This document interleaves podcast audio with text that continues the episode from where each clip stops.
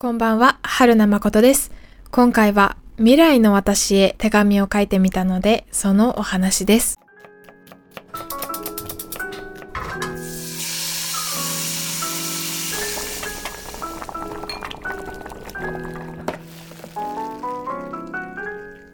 未来の自分に手紙を書いたら、やっぱり過去の自分に手紙を書くのとは違って、将来私自身が読むから、実際に誰かに向けて書い誰かっていうか、まあ実際に自分に向けて自分が後で読むわけですから、だからそういう、うん、そういう意味でもね、まあちょっと過去の自分とは、やっぱ内容もね、ちょっと違うわけですけれども、はい、それでは読みたいなと思います。未来の私へ、今何に夢中ですか？21歳の私は勉強やポッドキャストに夢中です。毎日が楽しい。だけど人生にはいい時も悪い時もあるだろうから、この楽しい時間は長くは続かないのかもしれない。それは少し不安です。不安に思ってもしょうがないし、時間の無駄だから、いつもはそんなことは考えていません。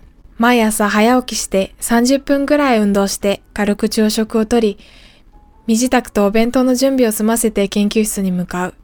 週に1、2回はアルバイトをして、アルバイトがない日は7時か8時まで研究室で勉強してから家に帰ります。夕食は鍋が多いかな。ポッドキャストは夜に編集してアップしています。そんな毎日です。やりたいことが多すぎて時間が足りません。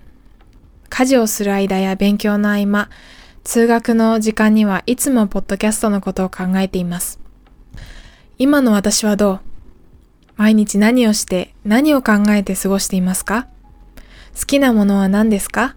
大事なものは何ですか？周りには誰がいますか？想像してみてもよくわかりません。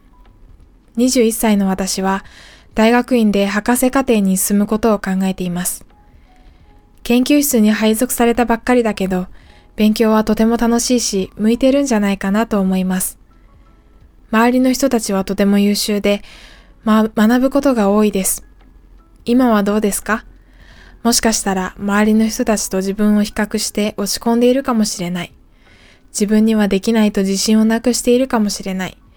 21歳の私には計り知れない困難が立ちはだかっているのかもしれないね。あまりいい加減なことは言えないけれど、あなたが辛いなら休んでもいいんじゃないかな。負けん気が強いところ、根性があるところ、少し無理してしまうところ、私はよく知っています。あえて言うなら、オーバーウェルミングな課題でも自分が理解できるところまで細分化して考えれば、少しはやれる気がしてくるのかも。私はいつも問題をいっぺんに解決しようと焦るあまり、深く考えすぎてしまう、難しく考えすぎてしまうから。ついでに21歳の私が忘れがちな重要なポイントをいくつかリマインドしておきます。一つ、細かいところをめんどくさがらない。何度も見直しをする。私は細かいところまで気がつくくせに、最後の最後でめんどくさがってしまうところがあるよね。美は細部に宿る。たとえ他の人が気気がつかないような細かいことであっても、丁寧な仕事は質を上げます。全体に品が出ます。一つ、抜かりなく準備する。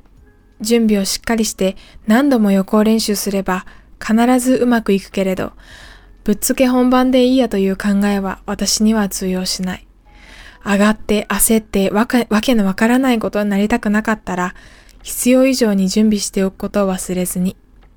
一つ、周りの人に気を配る。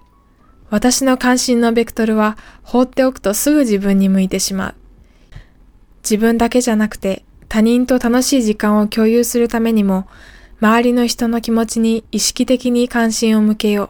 そして勇気を出して行動しよう。話しかけよう。相手を知ろう。笑顔でいよう。一つ、めんどくさいことを後回しにしない。例えばメールの返信。誰かからの連絡を放っておいてもいいことなんて一つもないから。相手に不信感を与えないように、見たらすぐ返信して。返信早すぎるかなとかそういうのどうでもいいから。そうしたら、後で返信しなきゃと憂鬱になる必要も、返信が遅くなったことを謝る必要も、気に病む必要もないから。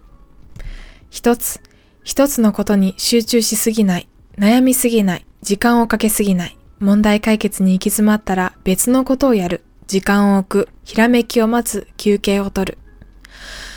私は休憩を取ることと遊ぶことが下手くそだよね。やるべきことがあるとき、休むことや遊ぶことに対して罪悪感を感じる節がある。適切に逆算をして余裕があれば遊んでも大丈夫。一つ、挑戦する。失敗から学ぶ。挑戦を恐れない。間違いを怖がらない。完璧主義は損だと今までの経験から学んできたよね。食わず嫌いせず、気遅れ、気遅れせず、飛び込んでみたら道は開ける。こんなところかな？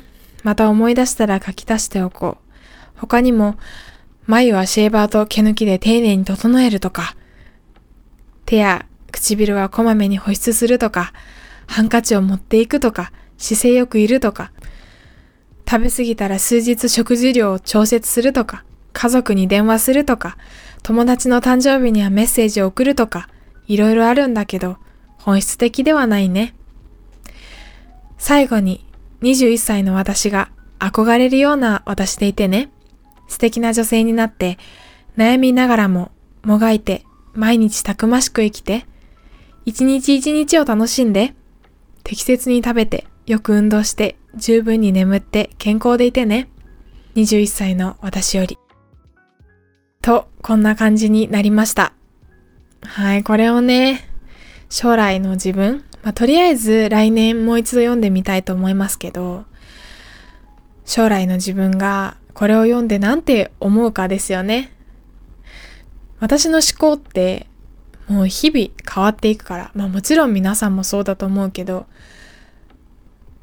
うん、核になる部分は変わらないのかもしれないけど、やっぱり、どんどんどんどん更新されていって、3ヶ月前の私とは今だったら悩んでることも考えていることも大事にしていることも全然違うし。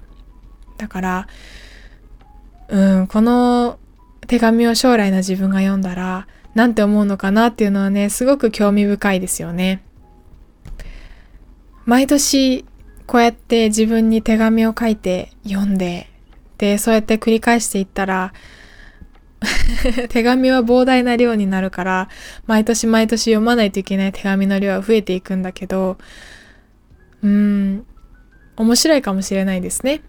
私は、ポッドキャストにこうやって毎週、うん、週に3回、えー、喋ったものを投稿しているので、私の生活の記録とか思考の記録っていうのはポッドキャストにどんどん残っていくんだけど、配信してない人でもこうやって自分に手紙を書いてみるっていうのは、面白い取り組みかもしれないなと思いました。なんだか自分が自分に向けた、あの、なんて言うんですか？自己啓発本的な？自分の取説的な？なんかそんな内容になってましたけどね。はい。全部が私にとって重要なことなので、あえて番号をつけずすべて一つと書きました。そうなんですよね。逆に言うと、今の私が弱いところっていうのはこの列挙した部分なんですよ。うん。細かいところを最後の最後でめんどくさがったり 準備をしないでぶっつけ本番で行こうとしたり、メールの返信を後回しにしたり、課題をやるときはそのことばっか考えてなかなか、うん、逆にね、ドツボにはまるというか、全然その課題が進まなくなったりとかね。あとは失敗を恐れてなかなかしゅ、うん、挑戦できなかったりとか、そういうのが今の私は苦手なわけです。で、将来の私が、まあ、また新たな悩みは増えているかもしれないけどね、状況の変化とかによって。で、今挙げたようなことを、ああ、この時はこれが苦手だったのね今の私はできてるなって思ったりとかね、うん、するかもしれないですね。ということで、はい、過去の自分に向けた手紙よりかは短くなりましたけど、今回はこんな感じで終わりたいなと思います。皆さんもね、ぜひ機会があれば、こうやって自分に、将来の自分に、または過去の自分に手紙を書いてみるのも面白いんじゃないかなと思います。